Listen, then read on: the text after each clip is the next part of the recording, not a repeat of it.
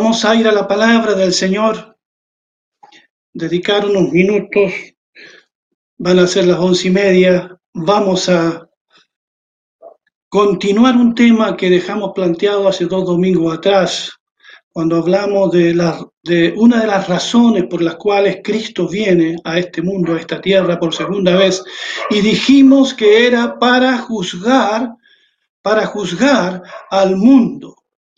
Y en esta hora quisiera agregar y hablar acerca de otro, de otro aspecto de la venida del Señor Jesucristo. Él viene para derrotar de manera definitiva a los enemigos de Dios. Y quiero comenzar hablando acerca de la muerte. La muerte es presentada en la Biblia como uno de los enemigos que será derrotado definitivamente cuando el Señor regrese. Cuando el pecado entró en el mundo, con ello entró también la muerte. Dice en Génesis 2.17, ciertamente morirás. Fue lo que Dios le dijo a la primera pareja humana. Si ustedes me desobedecen, van a morir. Desobedecieron y murieron. Murieron físicamente cuando tuvieron que morir y espiritualmente separados de Dios. Y después el Señor les repite y les dice, polvo eres y al polvo volverás. Y a partir de allí, desde que nacemos, empezamos a morir. Es una cuenta regresiva. Pero en el centro de la historia humana apareció el Hijo de Dios para deshacer las obras del diablo, para morir en la cruz por nuestros pecados y resucitar. Por eso Pablo en Romanos 6:9 dice, sabiendo que Cristo, habiendo resucitado de entre los muertos, no volverá a vivir. Ya la muerte no tiene dominio sobre él. Así que la resurrección de nuestro Señor Jesucristo es una verdad irrefutable y es para nosotros su resurrección vida eterna, vida espiritual, pero también resurrección de los muertos. Hay una cita que aparecerá en pantalla en Primera de Corintios 15, 25 al 26. Pablo dice, porque preciso es que él reine hasta que haya puesto a todos sus enemigos debajo de sus pies. Y dice después, y el postrer enemigo que será destruido es la muerte. Así que la muerte fue derrotada en la resurrección de nuestro Señor Jesucristo. Derrotada en Él, no en nosotros. Tenemos sí la garantía y la promesa pero el tiempo de la victoria final está por venir. Un día la muerte será destruida para siempre. No olviden, el último enemigo que será destruido será la muerte.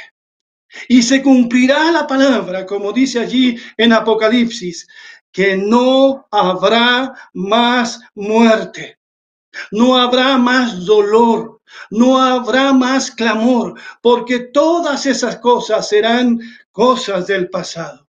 Esto debiera producirnos a nosotros una tremenda alegría. Bien lo dijo el Señor en Juan 8:51. De cierto, de cierto les digo que el que guarda mi palabra nunca verá muerte. Nunca verá muerte. Y no hablamos solo de inmortalidad. Hablamos de resurrección, porque muchos creen en la inmortalidad del alma, pero no creen en la resurrección. ¿Recuerdan cuando el apóstol Pablo estaba allí en la gran ciudad de Atenas? y él predica allí a los filósofos, a los atenientes, a, eh, los intelectuales, epicúreos, ¿verdad? Y les habla acerca del Dios creador, pero también les habla acerca de la resurrección de nuestro Señor Jesucristo. Pero cuando ellos escucharon hablar de la resurrección de los muertos, se empezaron a burlar de Pablo y le dijeron, ya te oiremos otra vez. Porque los griegos creían en la inmortalidad, pero no en la resurrección de los muertos. Como muchos creen en la vida después de la muerte, otros creen en la reencarnación, pero nosotros creemos en la resurrección de nuestros cuerpos y la muerte será abolida total y absolutamente cuando venga nuestro Señor Jesucristo. En este tiempo en que estamos, escuchamos muchas noticias de muerte. Todos los días hay muerte en la ciudad, hay muerte en el mundo y también muere cada día un poco más nuestro planeta.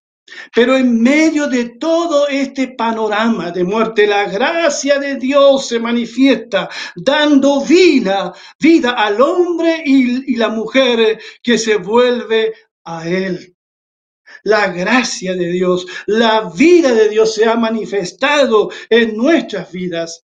Dice el Señor que ya tenemos vida abundante, tenemos el gozo del Señor. Por eso no somos pesimistas, por eso no nos cruzamos de brazo esperando la venida del Señor. Tenemos vida para compartir, tenemos un evangelio que compartir. Aún en medio de este escenario pesimista para muchas personas, la iglesia tiene esperanza. Pero la resurrección vendrá cuando Jesucristo venga y será, lo digo otra vez, la derrota definitiva de la muerte. Será, como alguien dijo, la muerte de la muerte. Otro enemigo que será también condenado definitivamente cuando Jesucristo venga será Satanás. Ustedes saben que la, eh, la palabra Satanás significa también enemigo, adversario. Y la venida de Cristo tiene que incluir también no solo la derrota de la muerte, sino la de cada uno de los enemigos de Dios.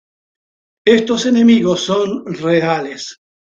Existen poderes del mal, demonios, potestades, principados dirigidos por Satanás que se oponen desde siempre a los planes de Dios obstaculizan la obra de Dios, aunque no la detienen, promueven la mentira y ciegan a los hombres para que no les resplandezca la luz del Evangelio de nuestro Señor Jesucristo. Cuando uno revisa la Biblia, encuentra que desde Génesis hasta Apocalipsis uno ve eh, esta confrontación, esta oposición de Satanás y sus demonios a la obra del Señor. Y eso también a lo largo de toda la historia de la iglesia. Pero la buena noticia es que esos enemigos están destinados a la derrota y a su eterna perdición. En otro pasaje que aparecerá en pantalla allí, el Señor Jesucristo dijo en Lucas 10, 18, yo veía a Satanás caer del cielo como un rayo. El enemigo principal entonces ya está derrotado. Y cuando Pablo escribe a Colosenses 2.15, dice, y despojando a los principados y a las potestades, los exhibió públicamente, triunfando sobre ellos en la cruz. Y mira lo que dice Hebreos 10, 12, 13. Pero Cristo, habiendo ofrecido una vez para siempre un solo sacrificio por los pecados, se ha sentado a la diestra de Dios y mira lo que dice después. De ahí en adelante, esperando hasta que todos sus enemigos sean puestos por estrados de sus pies. Así que la muerte, Satanás y todas las potestades diabólicas, ¿verdad? Un día serán puestas por estrado de sus pies, los pies de nuestro bendito Señor. En el último libro claramente se ve la victoria de Cristo sobre las fuerzas del mal. Allí en Apocalipsis 17:14 dice que pelearán contra el Cordero y el Cordero los vencerá porque Él es Señor de señores y Rey de reyes y los que están con Él son llamados, elegidos y fieles. Hay una, un dicho muy popular que dice que las apariencias, apariencias engañan. Y yo les digo, hermanos e iglesia, y a todos los que me están escuchando, no te dejes engañar por las apariencias. Pareciera que el mal triunfa sobre el bien. Pareciera que ser que la mentira triunfará sobre la verdad. Pareciera ser que las tinieblas triunfarán sobre la luz, pero es solo apariencia. Al fin de la historia, cuando se acabe el tiempo, cuando se cierren los libros, cuando Cristo venga, Satanás terminará en una definitiva y vergonzosa derrota. ¿Cuántos dicen amén desde sus casas? Sí, yo sé que ahora se le permite a Satanás ser el príncipe de este mundo, pero él ya tiene sobre sí una sentencia de muerte. El mundo entero está bajo el maligno, pero Satanás sabe que sus días están contados. Finalmente será condenado eternamente. Pero cuando Cristo venga, será también el fin del anticristo, aunque yo prefiero hablar de los anticristos. Anticristo significa en contra de Cristo, opositor, contrario a Cristo. También la idea es alguien que se pone en lugar de Cristo. Muchos han hablado en sentido singular, anticristo, de un personaje malvado mencionado en el libro de Daniel capítulo 7, Apocalipsis 13 y segunda de Tesalonicense, entre otros pasajes. Pero el Señor Jesucristo habló de falsos cristos y falsos profetas que vendrían en su nombre. Algunos piensan que el anticristo podría ser una ideología, un pensamiento anticristiano pero hay indicios mucho más claros que será una persona blasfema, la encarnación misma de la maldad, que liderará una rebelión en contra de Dios. Pero allí en segunda de Tesalonicenses 2.8, Pablo nos dice cuál será su final. El éxito de este personaje será brevísimo. El Señor lo matará con el espíritu de su boca y lo destruirá con el resplandor, dice, de su venida. Y junto con el falso profeta y Satanás será lanzado al infierno. Han habido muchos intentos por saber qué o quién es. Y muchos han perdido el tiempo en eso como en saber el tiempo exacto de la venida del Señor. Cada dictador que ha aparecido en escena ha sido catalogado como un anticristo. Solo la gloriosa venida de Jesús lo pondrá al descubierto y lo derrotará definitivamente.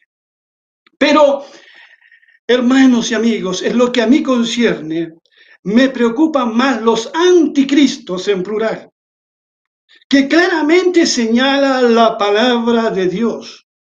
En otro pasaje que aparecerá en pantalla, allí en 1 de Juan 2, 18 al 22, el apóstol Juan dice, hijitos, han llegado los últimos tiempos. Y así como ustedes oyeron que el anticristo viene, ahora han surgido muchos anticristos. Por esto sabemos que han llegado los últimos tiempos. Ellos salieron de nosotros, pero no eran de nosotros. Si hubieran sido de nosotros, habrían permanecido con nosotros. Pero salieron para que fuera evidente que no todos son de nosotros. Pero ustedes tienen la unción del santo y conocen todas las cosas. O sea, tenemos el discernimiento. No les he escrito porque no conocen la verdad, sino porque la conocen y porque ninguna mentira procede de la verdad. ¿Quién es el mentiroso? Sino el que niega que Jesús es el Cristo. Este es el anticristo, el que niega al Padre y al Hijo.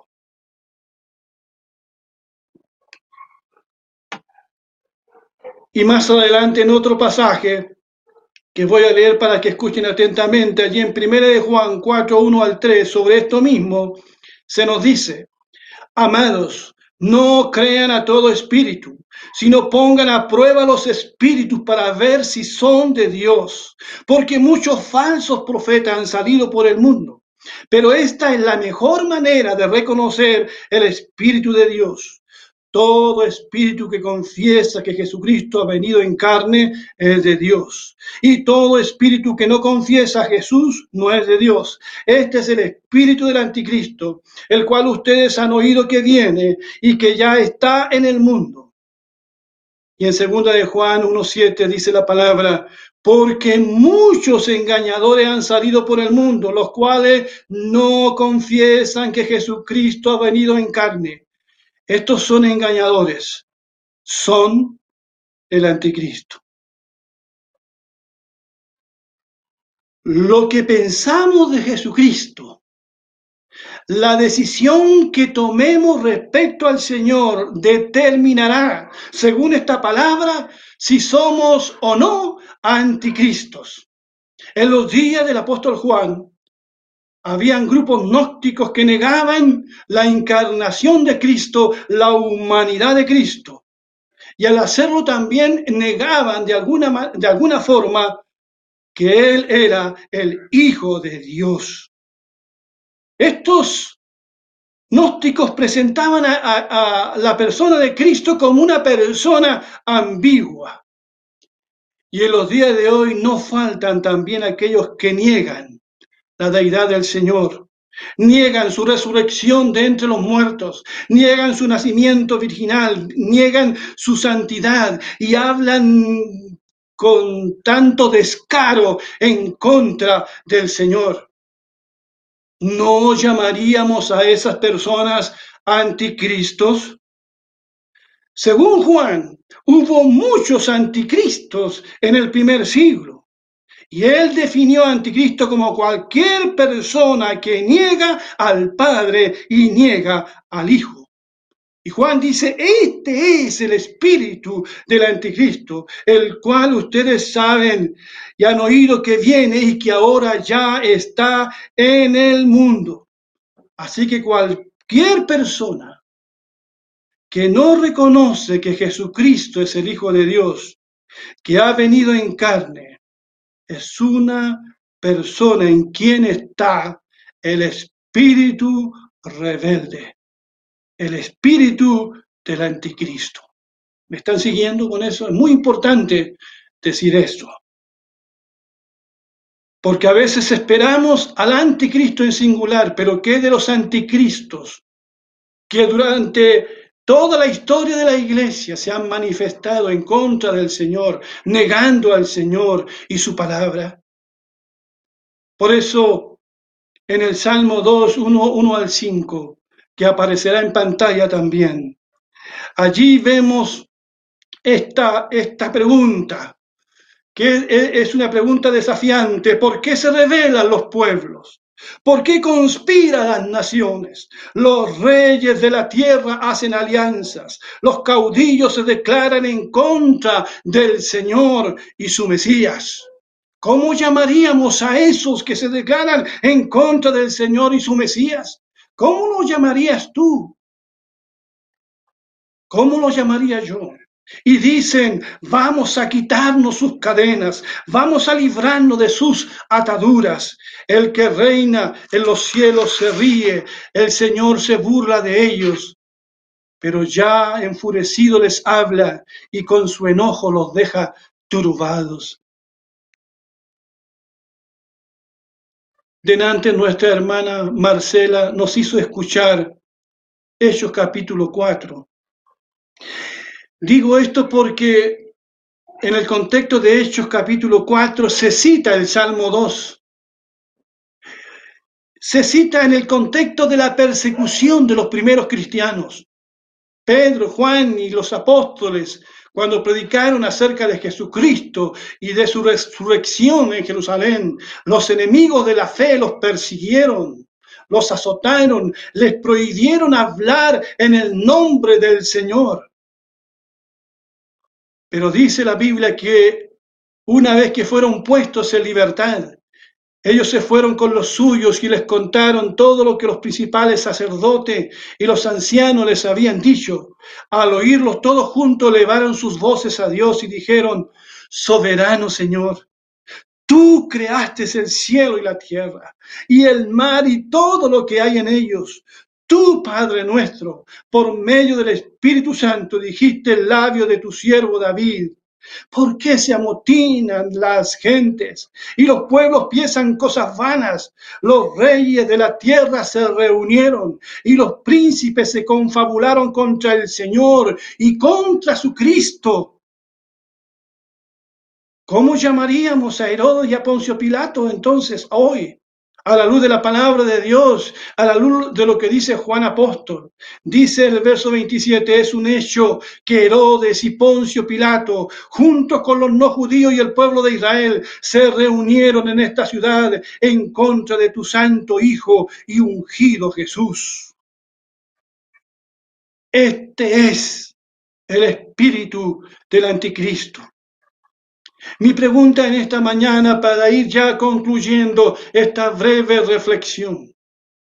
Amigo o amiga, persona que me estás escuchando, vayas o no a la iglesia, no importa qué religión tengas,